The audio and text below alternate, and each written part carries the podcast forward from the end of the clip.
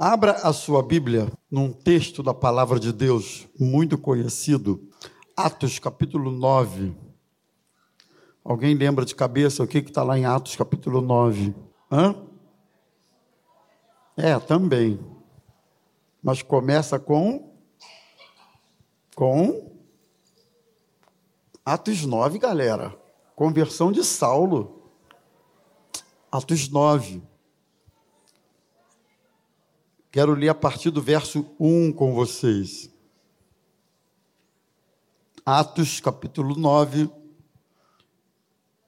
a partir do verso de número 1. Abra sua Bíblia ou ligue a sua Bíblia. Agora está assim mesmo, não tem jeito. Então ligue, abra, acenda. Oi? Conecte. Mas acompanhe a leitura. Atos capítulo 9, a partir do verso 1. Saulo, respirando ainda ameaças e morte contra os discípulos do Senhor, dirigiu-se ao sumo sacerdote e lhe pediu cartas para as sinagogas de Damasco, a fim de que, caso achasse alguns que eram do caminho, tanto homens quanto mulheres os levassem presos para Jerusalém. Enquanto seguia pelo caminho, ao aproximar-se de Damasco, subitamente uma luz do céu brilhou ao seu redor. Ele caiu por terra e ouviu uma voz que lhe dizia: Saulo, Saulo, por que me persegues? Ele perguntou: Senhor, quem é você? E a resposta foi: Eu sou Jesus a quem você persegue. Mas levante-se e entre na cidade, onde te dirão o que fazer. Os homens que viajavam com Saulo pararam emudecidos, ouvindo a voz, mas não vendo ninguém. Então Saulo se levantou do chão e, abrindo os olhos, nada podia ver. E, guia, e guiando pela mão, levaram-no para Damasco. Esteve três dias sem ver, durante os quais nada comeu e nem bebeu. Só até aí. Fala conosco, Senhor, através da tua palavra. Permita que ela seja instrução para nós, correção para nós. Permita que a tua palavra nos inspire e ajuda-nos a não apenas ouvir, mas praticar a tua palavra. É o que nós te pedimos, em nome de Jesus. Amém. Amém. Bem, meus irmãos, eu quero falar sobre o modelo de conversão cristã Há quem diga que foi o mais forte. Há quem diga, inclusive, que foi o modelo de conversão cristã mais, mais hã? impactante. Eu diria até, eu achei uma expressão mais padrão que alguém pode ter. Pelo menos no Novo Testamento não há um modelo de conversão como o do apóstolo Paulo. Mas é interessante a gente ressaltar uma coisa. Quando se fala de modelo de conversão cristã, não está se referindo necessariamente à dinâmica como aconteceu a conversão de, de, de Saulo ou de Paulo. Porque dinâmica de conversão, cada um tem a sua. Tem gente que se converte na Sapucaí, lá no meio da Sapucaí, e o Espírito Santo diz assim: não é o teu lugar. Temos entre nós alguém que se converteu assim. Você diz assim, ah, como é que o Espírito Santo foi lá na Sapucaí? Eu não sei, pergunta a ele, que é o pastor Emanuel. Mas ele escutou uma, algo no coração dele, não é o teu lugar, sai daí. Quando se fala de modelo de conversão cristã, a gente precisa entender que há pessoas que se convertem, eu já ouvi vários relatos assim, sozinhas. Em algum momento, está é, tá lendo a Bíblia, ou ouve uma coisa, ou não sei, o Espírito Santo toca. E a pessoa ali tem o seu momento com Deus. Quando você fala de dinâmica de conversão cristã, isso pode acontecer das formas mais inusitadas e até improváveis que alguém possa imaginar. Quantas vezes alguém pensou assim: se meu marido ouvir essa mensagem, ele se converte. E nada. Quantas vezes alguém pensou assim, se meu filho ouvir essa pessoa pregar, ele não vai querer saber do evangelho nunca mais, e ele se converte. Então a dinâmica é muito dentro da soberania do Espírito Santo de Deus. Não é esse o ponto que faz da conversão do Paulo, de Saulo modelo. Mas o que faz da conversão dele modelo, na verdade, é a essência. Não são os fenômenos que acontecem por ocasião dessa conversão, né? Ele ouve uma voz, ele ele cai da montaria, ele levanta cego, ele fica cego. Então, esses fenômenos que ocorrem por ocasião da conversão de Saulo não transformam essa conversão modelo, não são esses fatores, mas o que acontece na vida do Saulo. A gente sabe de relatos de pessoas que foram grandemente impactadas pelo poder de Deus, mas foi naquele momento, foi naquela hora, foi naquele dia, foi naquela mensagem, foi naquele texto, foi naquela ocasião, etc. Foi impactado, ficou impactado por um período, porque o poder de Deus impacta a gente, ficou pensando naquele negócio um tempo, puxa, mas aquilo foi forte mesmo, como Deus falou comigo, etc. Mas depois caiu no esquecimento, não teve transformação nenhuma. Então, repito, o que faz da conversão do apóstolo Paulo uma conversão chamada de modelo foi a essência. Em quem Paulo se transformou depois desse seu encontro com Deus? Ou como a Bíblia também menciona, os frutos, ou o fruto, a árvore que se transformou Paulo e os frutos que vieram dessa árvore. É isso que demonstra que uma pessoa realmente se converteu e o nível, o calibre de conversão dessa pessoa. E a gente precisa ressaltar, irmãos, que há vários níveis de conversão. Algumas pessoas se convertem e são libertas instantaneamente de alguma coisa. As mudanças são vistas na vida dela rapidamente, transformações rapidamente. Há outras que se convertem e você percebe que as mudanças vão acontecendo mais lentamente, não é assim? Com cada um, Deus trabalha de uma forma. O poder de Deus é o mesmo, o Espírito Santo é o mesmo. O barro que somos nós é que é o problema. Tem barro de todo tipo, de toda categoria. Tem barro que é mais mole, que é mais maleável, e o Espírito Santo amassa o oleiro, como naquela visão de Jeremias, né? É, amassa o, é, o, o, esse barro e dá uma forma nova, sem muita dificuldade.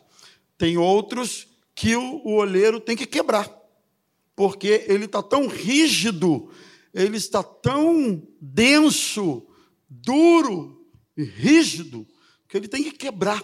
Quebra. E quando você fala em quebrar, entenda-se por isso. Quebrantar o sujeito, às vezes humilhar o sujeito, às vezes permitir uma tempestade na vida do indivíduo. Tem gente que se quebranta só quando vem uma tempestade, né? O sujeito passa por, por, por determinados vales que não teria sentido ou até mesmo necessidade de passar, a não ser pela necessidade de que o Espírito Santo quebrasse a vida dele, fizesse dele um vaso novo. De qualquer maneira, transformações precisam acontecer quando existe conversão de fato. Esse é o assunto que eu quero falar com vocês nesta manhã.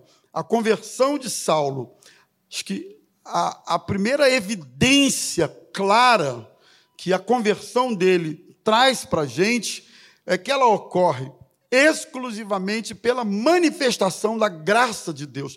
Não há como negar que a graça de Deus se manifesta na vida de Paulo de maneira intensa, de maneira clara, considerando ser quem Paulo era. Porque Paulo tinha uma mente compulsiva em relação aos cristãos. Uma mente compulsiva é uma mente, me ajuda aí, compulsiva é uma mente obstinada, uma obsessiva, é, não pensa noutra coisa, ela não consegue, ela é escrava daquele objetivo, daquele alvo, daquele ímpeto, daquele desejo. Uma mente compulsiva é uma mente fora de controle, não controla, porque ela tem aquela compulsividade, aquele desejo, aquela ambição. A mente de Paulo era assim. Qual era a compulsão da mente de Paulo? Exterminar os crentes, acabar com essa raça, destruir. Ele tinha autorização oficial para isso, destruir os crentes que ele fosse encontrando pelo caminho. Né? E é interessante que essa expressão exterminar é a mesma palavra usada para descrever os leões atacando suas vítimas. É, devorar. Paulo queria devorar os crentes. Era assim que ele sentia. Lucas, relatando a respeito, diz que ele respirava ameaças, ou seja, também é uma expressão usada para animais em busca da sua presa. O animal, quando está, quando está na espreita, para pegar um outro que faz parte da sua cadeia alimentar, cada animal tem uma estratégia, não é? é, é alguns ficam muito, muito estrategicamente posicionados, porque sabe que a presa vai passar. E se ele fizer um barulho, um gesto, qualquer que seja, ele espanta a presa. Então ele fica muito na moita, muito quietinho, até o, a respiração é, é do instinto do animal. Ele não explica isso, obviamente, mas é do instinto. Ele fica, respira até mais devagar. Considerações minhas, mas eu acho que respira mesmo. Porque ele sabe que o menor ele fica camuflado. Obrigado, Zazal. Você hoje está me ajudando. Ele fica camuflado. Porque o menor sinal. Paulo, a ideia aqui de extermínio, de compulsão e de respirar ameaça aos crentes, é essa ideia. É, ele fazia de tudo o que pudesse para destruir os crentes. Sobre o seu encontro com Cristo, Paulo foi conquistado exatamente por aquele a quem ele perseguia.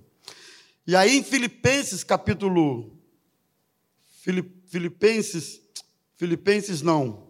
1 Timóteo 1,12, Paulo diz assim: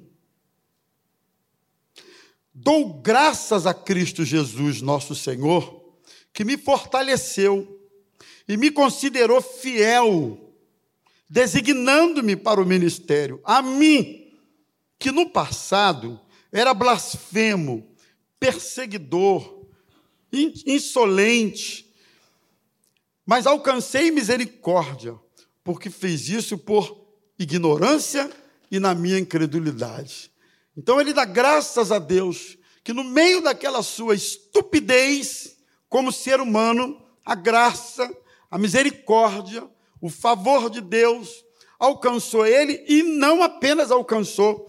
Paulo foi considerado pelo Senhor como sendo alguém fiel para cumprir o ministério que Deus estava dando a ele. Que coisa linda, irmãos. Transformar alguém tão, tão com essa qualificação como a de Paulo em alguém sendo considerado fiel. Olha. E eu creio, queridos, que nesta manhã essa virada de chave, de status, de realidade, também aconteceu na vida de muitos de nós aqui. Guardadas as proporções, mas a verdade é que muitos, outrora, no outro tempo da nossa vida, estávamos nem aí para Deus, distante das coisas de Deus, mas a graça dele nos alcançou. E nos alcançou de tal maneira que ele nos considera fiel. Ele vê em você, Janete, alguém fiel para estar onde você está. Ele vê em você, Zazá, alguém fiel. Manu, Sancler, Põe teu nome aí, Braga, Elisa, Hélio.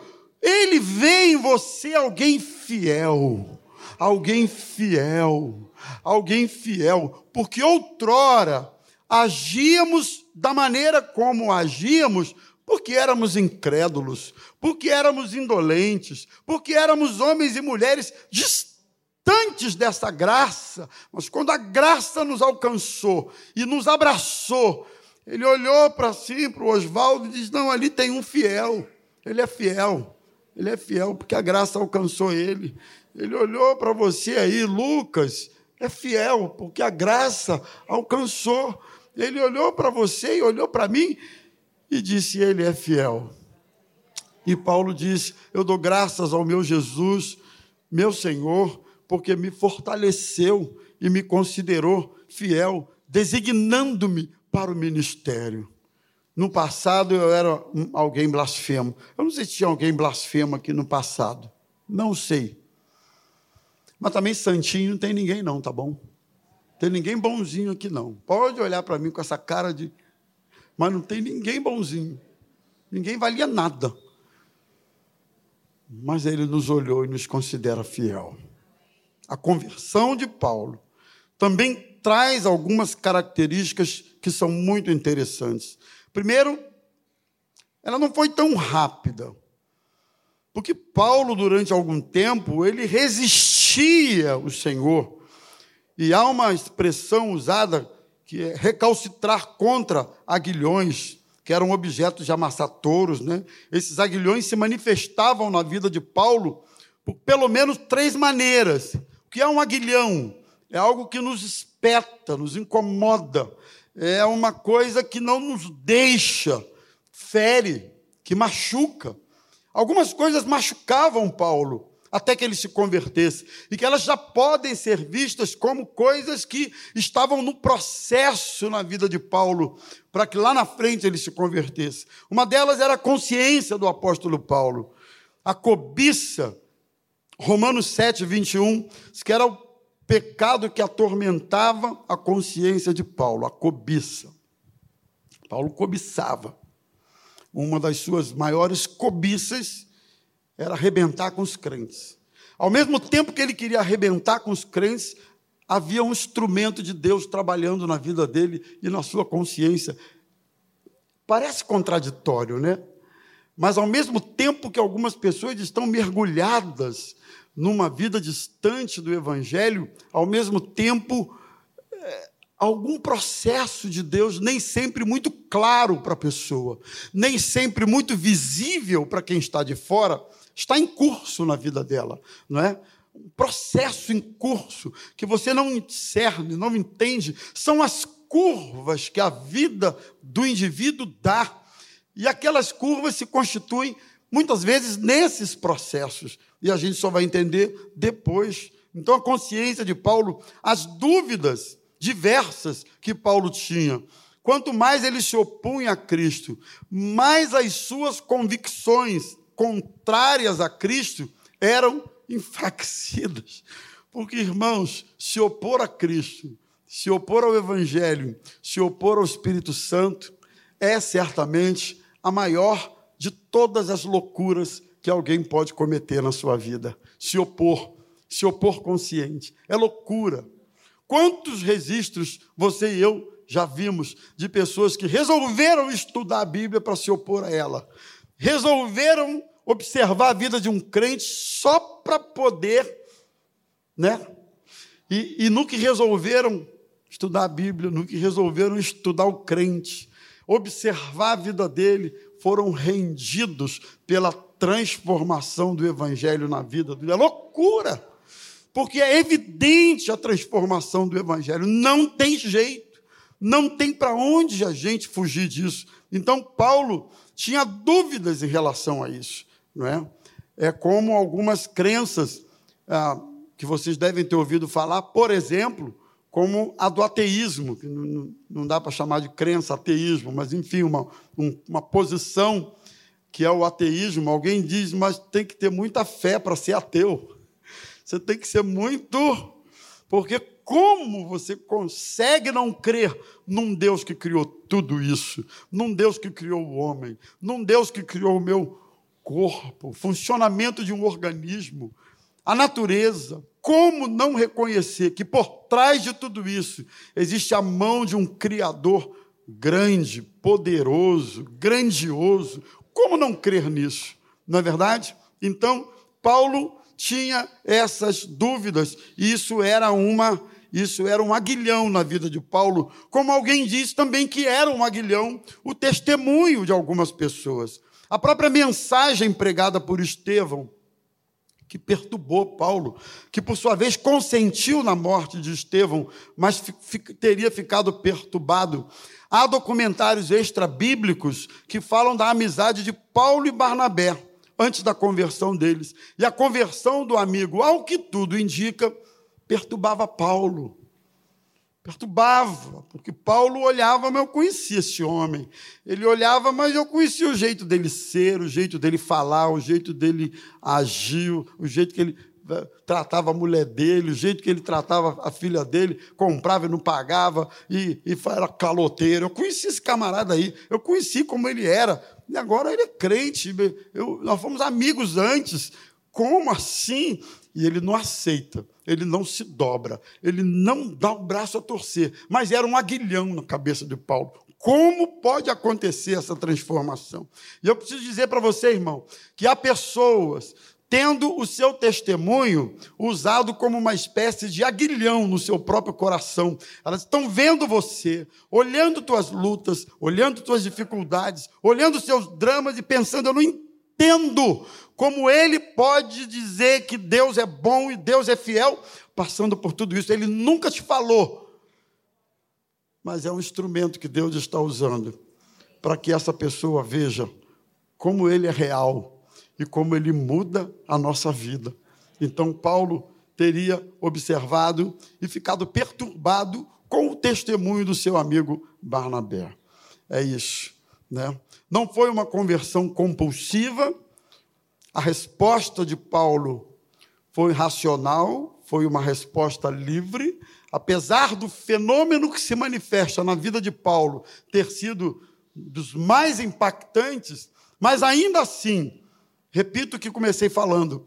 Paulo poderia ter ficado muito impressionado com aquilo tudo, mas efetivamente não ter se interessado pelo Evangelho, como tantos a gente vê por aí, não é? Tantos. Então, a conversão de Paulo não foi uma conversão compulsiva, foi livre, foi racional. Eu gosto muito disso aqui. Deixa eu dizer uma coisa para você. Eu conheci Jesus com a minha família há 43 anos. Do, eu, de vez em quando, falo isso aqui. 43 anos, o mundo mudou. A gente, como ser humano, muda. A gente amadurece, a gente casa, a gente envelhece, a gente tem filho, as estações da nossa vida mudam. Várias coisas mudam. Você não é o mesmo de dois, três, cinco, dez anos atrás, e nem será o mesmo daqui a 10, 15, 20 anos para frente, que Deus permitir que você viva. Você não é o mesmo. A vida, a vida tem estações. O que isso mostra para mim? Que a minha relação com Deus e a minha caminhada com Deus, ela não pode ser por sentimentos. Eu não posso achar que vale a pena estar na igreja, ler a Bíblia, continuar crendo no Evangelho quando eu me arrepio. Quando eu sinto alguma coisa, o sentir ou não sentir pode acontecer, como pode não acontecer durante um período da vida. Não é pelo sentir. Não estou pregando aqui porque, porque ah, eu estou sentindo. Não estou sentindo nada. Estou falando com vocês aqui a palavra de Deus. Mas eu sei que ela é poderosa para agir no meu coração, na minha vida, na minha alma, nos meus sentidos, na minha fé, mesmo que eu não esteja sentindo nada. Eu gosto de alguém que caminha por compromisso, não é por sentimento. Muita gente, a gente como pastor ouve dessas coisas, né? Entra nessa crise e muda de igreja e muda de não sei o quê, porque não sentiu. E aí, porque não sentiu, ah, eu, Deus não está aqui porque eu não senti. Ah, Deus não me ama, ou não está me abençoando, ou não está me ouvindo porque eu não senti. Irmão, você não tem que sentir nada, você tem que crer o teu caminhar e o meu caminhar não é pelo que nós sentimos, é por aquilo que a Bíblia assegura a respeito de Deus, da vida cristã, do futuro, da fé, de mim, de você. É por esse respaldo que a gente precisa caminhar, não é? Não é pelo que a gente sente. Então, ao longo dessa minha vida, muitas vezes eu fui para a igreja sem sentir nada, eu saí da igreja sem sentir nada. Eu ouvi a palavra e não senti nada, cantou corinho e não senti nada. Eventualmente isso aconteceu, sim, sim. Levantei para preparar uma mensagem sem sentir nada, mas eu sei em quem eu tenho crido e sei que Ele é poderoso. Eu sei. Se eu estou sentindo ou não estou sentindo, é outro papo. Eu sei. Por isso que Romanos 12, Paulo diz assim: não vos conformeis com este século, mas transformai-vos pela renovação da vossa mente, para que experimenteis qual seja a boa, perfeita e agradável vontade de Deus para a vossa vida. E ele, na sequência, fala de culto racional. O culto precisa ter no seu ingrediente a razão, não é? A razão. A gente está aqui porque a gente sabe, porque a gente tem esse entendimento, a gente crê. Portanto, nossa caminhada na presença de Deus precisa ter essa, esse aspecto, a consciência e o comprometimento. Se você tiver compromisso com Deus, compromisso com a sua fé, compromisso com a palavra dele, compromisso com a sua decisão, querido, nada vai abalar a tua caminhada na presença de Jesus. Nada e nem ninguém. Nosso sentimento é muito. Jeremias já dizia que o nosso coração, ele usa uma expressão, acho que é desgraçadamente, desesperadamente enganoso. Ele usa uma expressão assim, desesperadamente enganoso. O nosso coração é assim, é enganoso. A gente se engana. Os nossos sentimentos oscilam a cada instante de acordo com circunstâncias, momentos. Você pode receber uma mensagem, uma, uma ligação, uma notícia, que você tenha um êxtase de alegria. Você pode receber uma notícia, uma mensagem que você vai lá para baixo de tristeza. Ah, nós vimos essa semana, muito bem lembrado. Quem aqui não levantou quarta-feira de manhã angustiado? Com a notícia do sequestro de um bebê de menos de 24 horas de vida que foi o pequeno Ravi, filho do Mateus e da Nívia, que foram aqui da Praça Seca, depois foram para Copacabana e eles agora estão num outro lugar. Aliás, eles vão estar no Fantástico hoje, segundo o Manu. Manu estava lá, irmão. Manu saiu no extra no dia, tudo que é página. Dava a reportagem do RJ, estava lá o Manu. Eu digo, olha lá, Manu. Então a gente acordou angustiado na quarta-feira. Eu levantei, eu já está sabendo no WhatsApp. Era o quê? Seis e pouca da manhã, por aí. Está sabendo de, sabendo de quê? Eu acabei de abrir o olho. A única coisa que eu sei é que eu estou vivo. Não, mas está nos grupos, não sei o que lá, lá.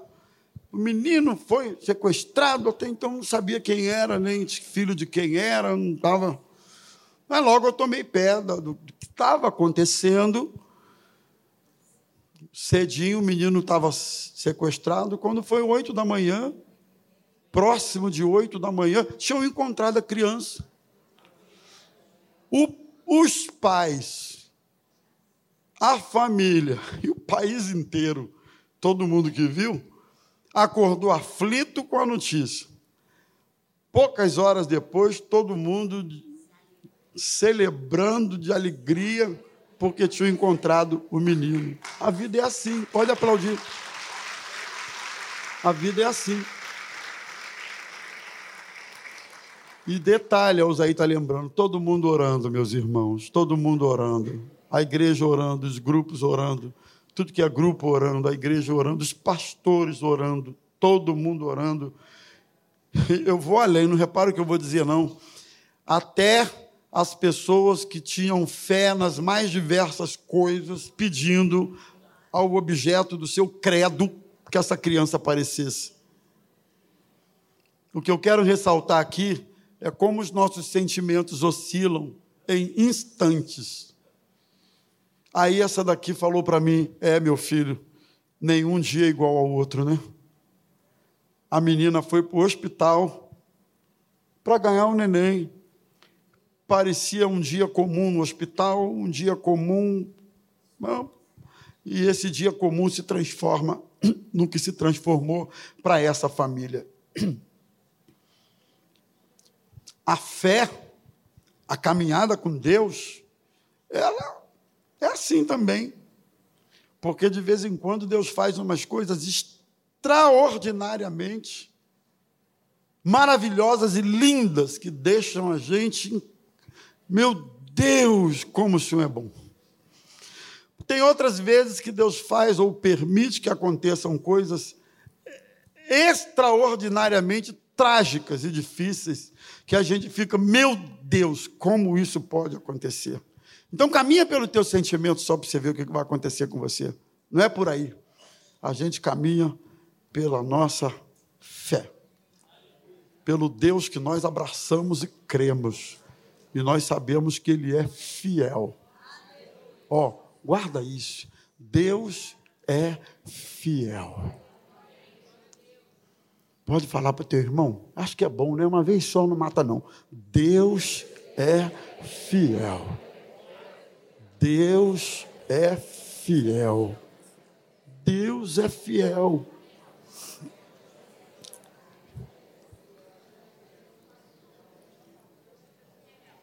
Então, Paulo, quando ouviu a voz e as orientações que dela recebera, ele foi, ele seguiu, não é? Naquele contexto, Paulo foi levado a refletir, porque a voz perguntou: por que, que você me persegue? Paulo nunca tinha pensado nisso, Braga, eu acredito. Ele nunca tinha pensado na hipótese de que perseguindo aqueles crentes, ele estava perseguindo o próprio Jesus. Ele não pensou nisso, não, gente. Pensou, não.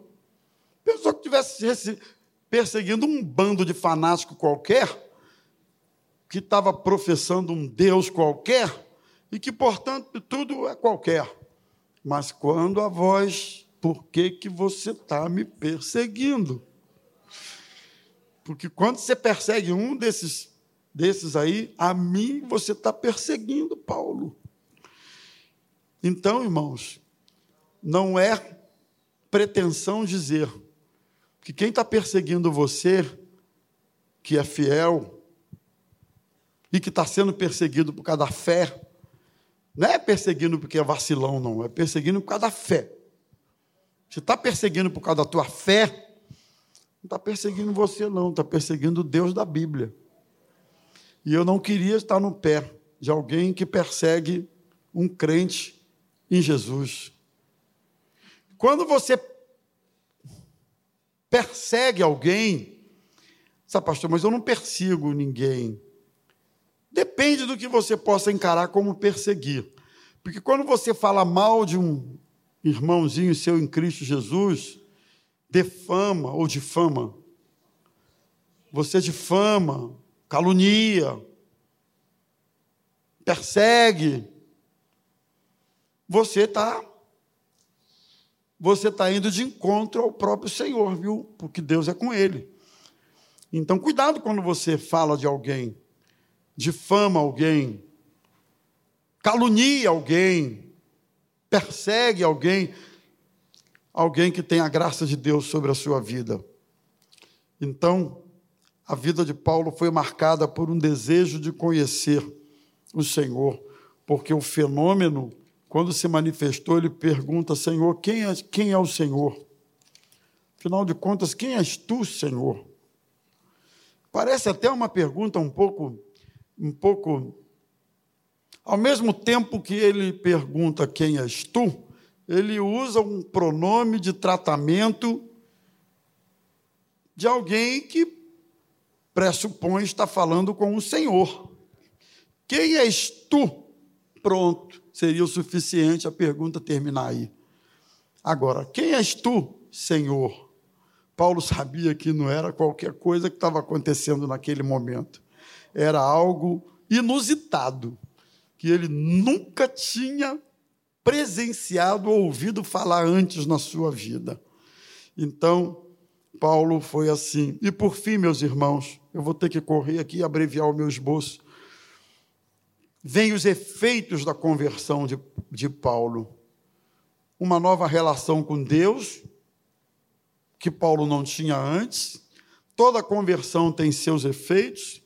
E eu, eu, eu quando eu leio isso e leio a Bíblia, eu, eu preciso me eu preciso me convencer de que há necessidade de eu me converter cada dia mais.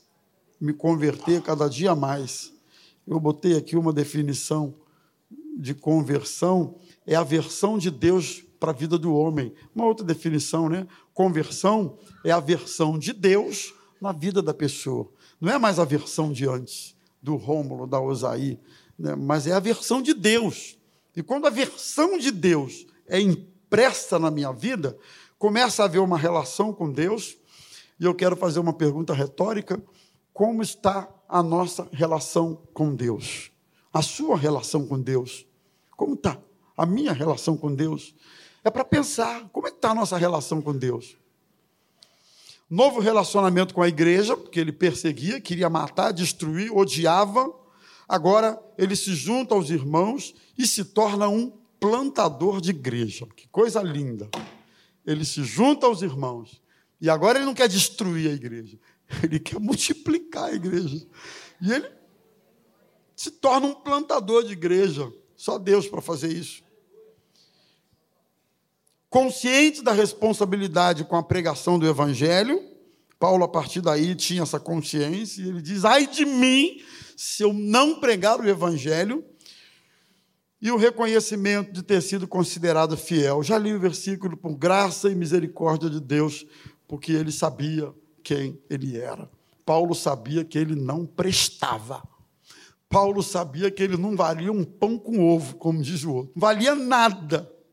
Então ele reconhecia que o seu Senhor, que o seu Jesus, o considerou fiel, o fortaleceu e o designou para o ministério que no passado era um blasfemo, perseguidor, insolente, mas que alcançou misericórdia, porque havia feito aquilo tudo por ignorância. E eu quero terminar dizendo que, assim como Paulo, nós também precisamos ser, somos objetos da graça e da soberania de Deus.